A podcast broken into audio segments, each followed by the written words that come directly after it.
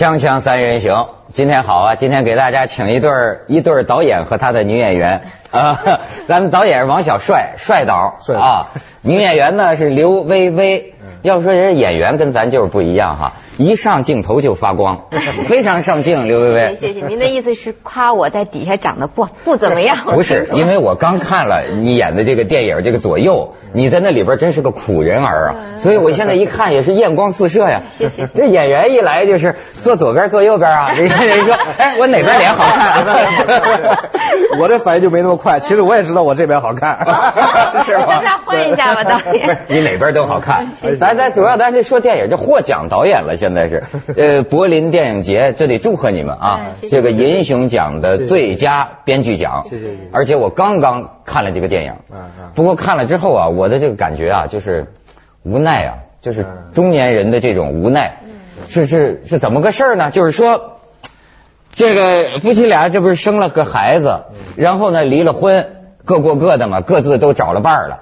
但是问题在于这孩子得了白血病了，那怎么办？这个这母亲受这种母性的驱使吧，产我觉得是产生了一个疯狂的想法，因为她找不到这个换血的那个配型产生一疯狂想法，怎么着呢？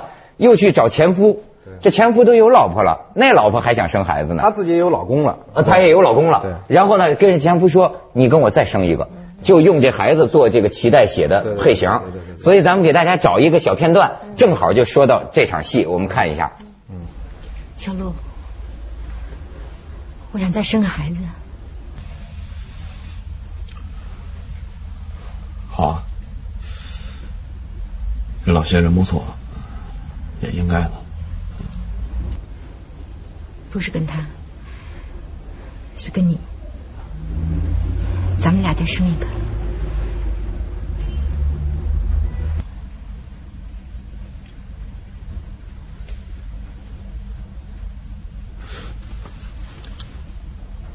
你说咱们俩再生一个，不是你怎么想的呀？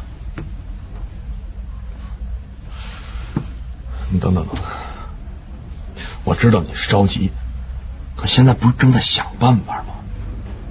咱这不是正在等配型呢吗？不能再等了，我已经想过了，这是目前能想到的最好的办法。与其我们这样被动的等，不如我们自己主动一点，靠我们自己。你想啊，如果和和有一个亲生的姊妹，我们就可以用她的脐带血去救和和。现在怀上九个月之后，和和就有救了。你看这刘薇薇在电影里是苦妈啊，这现在形象真不同。那个那个完全一点妆没化啊，就是特别还原生活的那个状态。特别本色的。啊，现在都是假的。哎，我刚才还问你这问题，你也是个女人呐，你觉得这个你演的这个角色，这个妈，她的这种想法算不算匪夷所思，或者说超越常情？我觉得不算，但是后来其实呃，所有的记者、媒体采访问的我最多的就是这个问题，就说哎，你你你认同梅竹这样做？开始我都回答的挺痛脆，嗯挺挺干脆的，我说嗯哦，我肯定认同。但其实我回答多了，后来我想了想，我觉得我现在回答这个问题根本就不客观。就是我其实已经认认同梅竹了，而且对，而且我始终其实是分不清我和梅竹，我们俩他是他，我是我不能把他分啊，开，人戏不分。我不能把他分开，对，所以所以记者采访心里都想着得帮梅竹说话。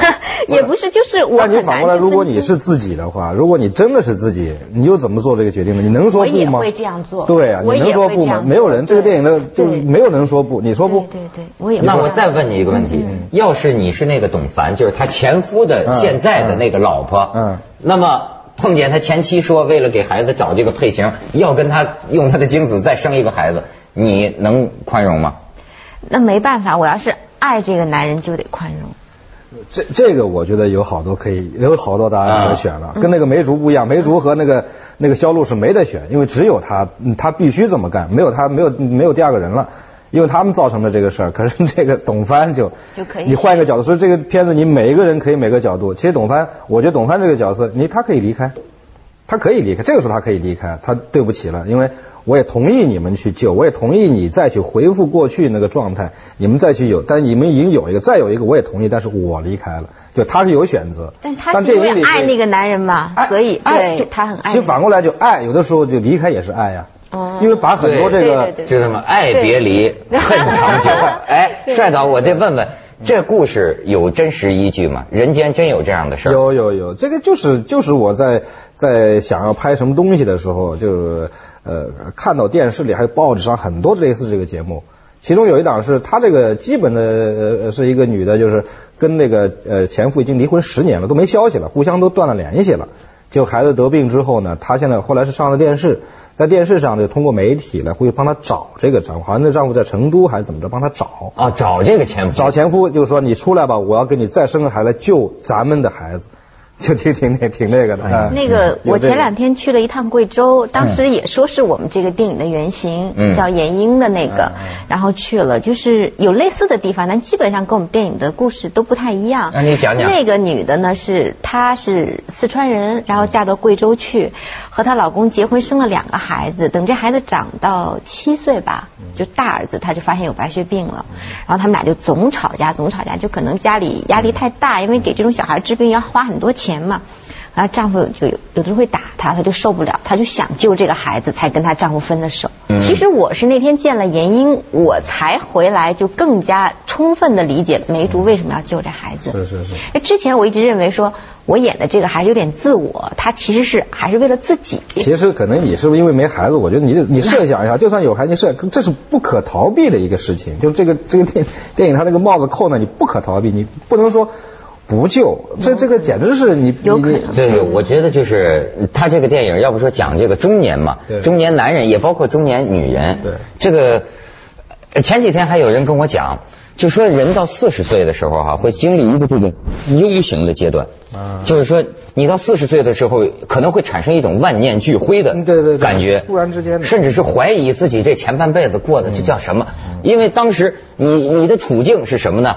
孩子、老婆，没准还有情人，对没准还有这头。还有还有老的。上有老下有小，嗯。还有顾哪头。工作压力对。哪头都需要，好像你你去牺牲，而且是需要你的时候，你人到中年那种劲儿啊，你正好是那个最旺盛、最所有嗯谁都需要你，谁都拉你，哎呦，最后你就分身乏术，就崩溃了，容易。哎呦，真是。啊是这样。你像这个电影，就是说你选择吧，你选择你是要这个孩子，嗯还是成全你现在的新的家庭？嗯所以看了这个之后，我觉得这孩子要生了孩子，不得操碎了心呢？对对对这这这到底是，其实这个这个片子本身，也就是说，不是说呃救孩子这个是个线索，是一个新闻线索或什么。其实我感兴趣的是，因为我一直想拍一个，就是说。现代社会下，包括我们随着自己的年龄增长，也体会到这种种种的这种东西，压力呀、有无奈呀、这种、这种这种这种呃迷茫啊都有。所以呢，就想就想弄，但找不着点。就这个点吧，我觉得特别大一个帽子上，让所有进入这个事情的人全部经历一下这个东西。选择左右彷徨无奈，最后做出牺牲，牺牲的时候还得忍着，还得因为爱还得留下，就所有这些东西，就把中年人那个集中起来，是讲后面这个。是，而且你像这个无奈啊，有时候跟这个中年人聊天聊多了，你听他们的这个各种各样的痛苦啊，你会产生厌世倾向，因为啊 是就是不可改变的，你好像认为就说人活着是不是就是这么回事儿？没有一件事儿是完满的，没有一件事儿能让你痛快。你要这个，你就得失了那个，然后你怎么办？很多人的选择是当主持人，你知道吗？就是平衡，平衡，平衡孩子、老婆、父母、工作，好平衡，自以为平衡的很好，可是实际上呢，自己有一天自己坐着，突然觉觉得得特别为难自己。不是我活着有什么劲？我已经活得像个机器，为了你们，为了这个，为了这个，为了这个，为了，所以他们说听到一首歌，中年人都会站起来跳舞。什么歌？就是叫没有什么能够阻挡你对自由的向往。蓝莲花对对，锵锵三人行，广告之后见。微微说讲点戏外的事儿，说要爆料是吧？没没没没，爆什么料？那个主持人说不能讲太多戏里的事儿，说戏大家还没看过呢，多对说多点你私人的里的事儿不是那私人的事儿不被大家都知道了吗？那我们就想知道。那个没什么，我我是我觉得刚才导演说说人到中年以后怎么这个这个要面临这个那个那，我自己反正我自己现在的原则是就尽量别裹进去，离他远一点，有点离中年距离男人远一点 有点距离感。对我我一直觉得两个人在一起就是。有点距离感是最好，最好能每天早上互相问问候一下，你好啊，你好，然后就忙去对，。微微一下，如果你这种东西处理的好吧，其实就是分寸感。如果处理的好，就是我们经常也想，就是说要想长久的平和，让心态也平和，相处也平和，确实有点距离感。我不知道你的生活状态，但是我感觉到你那种距离感处理的挺好的。就两个人到现在可能咱们婚姻状况也不不仔细聊啊，但是这个处理的很好，这个状态反而把那个弦儿啊，把那两个人那种斗争啊，他给拉松了。是我你说的特别对，我老想起一个事儿，就是中国人的这种东西，为什么我们老觉得特别苦，负担重重对对对，就是有什么办法？我就老想起啊，这个庄子，我过去不是讲过一个故事嘛，就有个成语叫相濡以沫，他就说呀，你看很多夫妻都中国夫妻都是这样，他就说这个鱼啊，这泉水干涸了，鱼呢都都都都都都晒阳光了，两条鱼。说也挺感人，叫相濡以沫，相虚以诗。相濡以沫这成语就这么来，就是鱼啊，互相往对方嘴里吐吐嘛嗯，递点湿气，维持着生命。但是最后庄子就说，不若相忘于江湖，就说不远的地方就有大江大海。你们抱在这一块是非常感人，我们这点儿，但是那叫苟延残喘，一肚子绝望。就是说你你觉得你活的有什么意思？我就觉得好像是不是，特别是咱们中国人啊，又讲亲情啊，讲什么太多了很多时候这些东西纠缠在一起，就说本来应该是这样嘛。我现在就听见太多的人爱讲。说对不起，比如说父亲就想说，我看见女儿永远的惭愧，我永远觉得欠。我说我为什么老觉得欠我女儿的？对对你知道，对不起她，对不起她。对但是这个啊，我现在觉得你可以说他感人，可是太讨厌了。对谁也没活好，没一个人落着好。都互相都都牵在一起了啊中国这是，但是你说要是完全抛开也不行，然后你就就压力。像我们这样说的是，我也是，我现在经常说的都对不起，因为我觉得我总觉得家庭 关系也比较复杂。哎，对对对对对对对，真的真的。放点料导演放点料没有，现在其实我我挺挺觉得对不起的，就是就是儿子，嗯，真的就对不起，他很可爱，他非常那个，但是太忙了，就是嗯这个跟就是就是 不应该的在一，起的时间，太太短了，就是太少了。你说这个，我就想起啊，美女吗？我那天还听一个美女给我讲讲对中年男人的印象，就是她呢爱中年男人。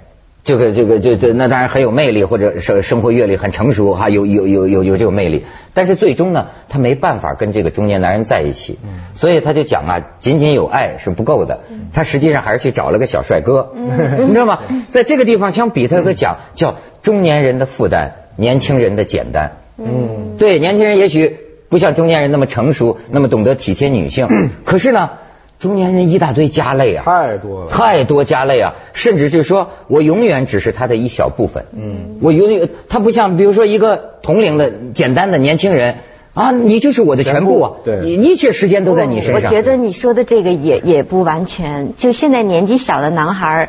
也不是像你说的这家累样，他 不是家累，他很自我，就是不一样。就是年纪大的男人和年纪小男人不一样。年年纪大的男人可能确实把女人看作很很很很不重要的一部分，但年纪小的他的实在没那么大就是。我说的是比例啊我说的是比例啊。就完全不一样。就是年轻的人，我觉得那个时候他生命力是这种青涩的，而且是特别无无畏的，就是说你也说不了他什么，因为那个时候家长看他也是孩子，刚刚谈恋爱，别人也觉得青春期。年轻人说我拜拜了，我一走，两人就可以没有联系了，可以结束了，他可以新的生活。中间人离不开，你这离开会不会还牵着？特别有孩子还得牵着，然后父母又年年轻的时候父母还还壮着呢，现在父母也老，哎呦，就是你就发现生活就变了，真相四十岁呢，就是变生活变成另外一个形态。所以我觉得对女人来说，就是中年人有中年人的好，中年人还是比较靠谱的，因为他离不开，对吧？啊他他全都离不开，对。但 年轻人他嗯很 你知道吗？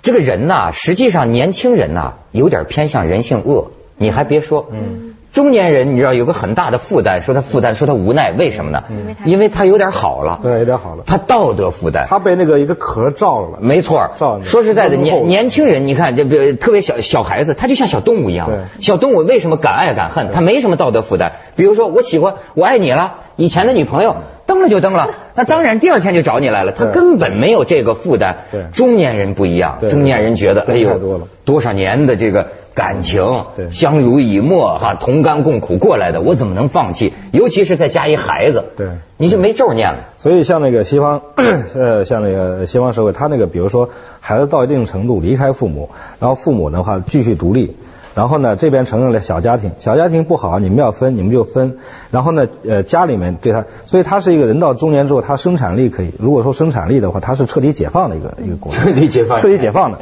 对，这样的话，我们现在就累就累在就是你在亲亲人之间，而且亲人吧，从一开始血缘关系，慢慢到社会里越来越复杂。比如说亲哥俩、亲姐妹，都会形成一个，其实已经是社会人了，但是又是有血缘关系，互相又牵扯。一旦有谁有问题，就就裹进去。所以其实这个社会变成生产力解解脱不了。中年人其实更应该应该最有创造力的时候，同时又能够享受生活的成功和自由的时候，他享受不了，反而呱唧给闷那儿了。绝对的。所以特别累，我觉得。嗯，你觉得还好，呢？我还没体会到你们说的这些，还好。没事，你现在因为等你讲中年男人，你就体会到了。不，他现在不重要，他现在就是年龄，还有他现在就是说，又是演员的职业吧，相对又简单。我演戏回来休息，演戏回来休息。可能跟我个人的性格有关系，我一直是比较独立的那种人，就我也特别崇尚那种东西。对我觉得男人和女人一定要分开，特别是经济一定要分清楚，我的就是我的，你的就是你的。就我觉得这样咱们俩啊结婚经济也分清。没有我，因为没结婚嘛，啊所以就分得非常 清楚。当然没结婚，当然要分清所以，所以他现在聊的是所以另外一个层面对我跟你们聊的不是一个话题，你知道吗哎？那我跟你聊聊孩子，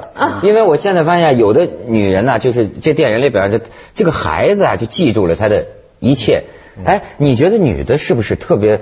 我觉得女人这种动物啊，是不是一种追求献身的动物？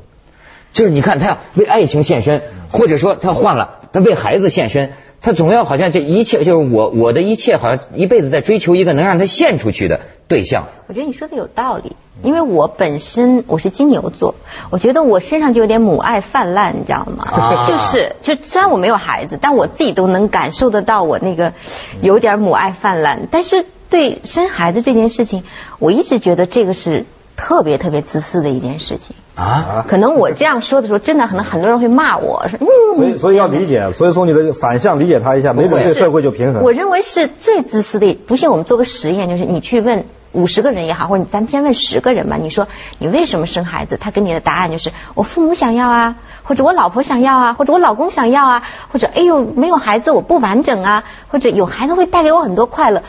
都是这，就是答案都是从他自己或者他身边的人，他都是为了自己。没有我同意一个人，没有一个真的同意。嗯就是你要是诚实的话，你问问你，你没问过孩子同不同意啊，对吧？对你没征求他的意见啊，全是你啊。你而你呢，你是为了各种各样的，或者找有有个孩子玩玩，或者人人生完满没有。一个人回答说：“哎呀，我想让小孩来体会一下人生的快乐和痛苦。没有一个人，你可以去试，咱们可以做这个实，验。这说到底啊，这个爱呀、它不是算账。这不是你你就是你不能算账，你只就必须是心甘情愿，就这样了。而且我觉得现在中年人呢，你要解脱呀，你这个思想观念是不是得有个变化？就是说呀，不要老想对不起。关键是你变化了，所以说要合适在哪？对要你对对方和周边人要跟你，要不然你一变化，你就成了一个离别人经别人离经叛道，别人就棍棒打死你。就是说你不能，你必须憋着，你必须还得隐忍着，你知道吧？就像这个这个电影一样，就是隐忍、牺牲、无奈，无你知道吧？啊 锵锵三人行，广告之后见。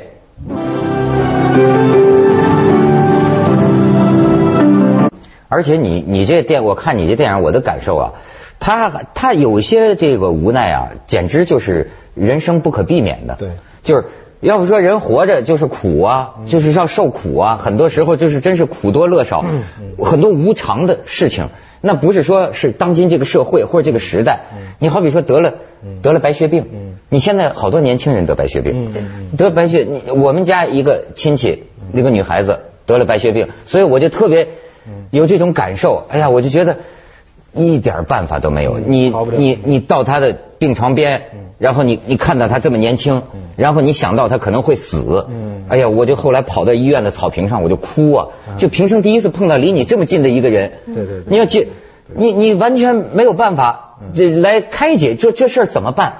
然后你就你作为一个亲人呐、你就眼瞅着他整个的这个治疗过程，从生到死走一遭。你不知道这小孩子多可怜，你说这个东西太太对，这个这个不敢聊，但不敢聊但是就是确实是，呃，就像你说的啊，刚才说那个，你你是看一下，你哭了一场，你就离开了。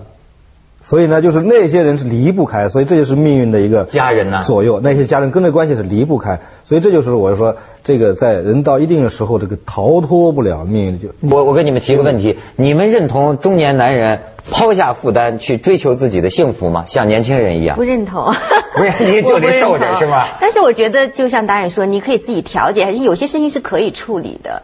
对，我觉得该放的还是要放下，该捡的还是捡起来。就是理理理理论上，这是一个这是一个特别像那个那个蓝莲花似的，理论上是一个特别人人向往的东西，就像自由像桃花源一样，嗯理论上人人去向往，但实际上呢，真到了生活里面，就这种人如果他在的话，又肯定会受到一些其他方面就的压力是。就是人伦大过天。对，我我身边的一些中年人的朋友，我感觉就特心酸的是什么呢？就是说他他样样都围好了，就是主持人当的不错，主持的很好了，可是呢。他自己觉得不好，他过不愉快对就觉得我，而且甚至他会产生那种厌世情绪，就是啊，孩子我也照顾好了，老婆我也照顾好了，我这辈子我眼睛看得清楚，对对吧？我看得很清楚，我即便真爱上一个什么人，我也知道那也最终只能拜拜。对对所以说我完全知道，我知道六十岁、八十岁，我就是这样的一辈子。对他就一种索然无味的这种感觉。实际上就是这个时候，其实就要就要注重就是整体的，不光是个别人，因为这些现象太普遍，太普遍，太普遍了什么原因也可能社会，也可能中国我想。跟中年男人说一句，就是中年男人是这样，他有的时候，譬如他对他现在的这个老婆也好，或者这个女人也好，他会觉得说，哦，他想尽一份责任，他觉得说他没有我，他会过得多不好，他会多怎么样？其实未必，有的时候你放开人家，人家也过得好。是这个东西有的时候是这样的，有些东西你你 就是你也被一个东西包裹着，你说不出来，不敢说。是欲言又止，欲言又止你不敢说都说不出来。你敢说吗？比如说，真的是有的时候打破、牺牲、打破、离开，其实是一种。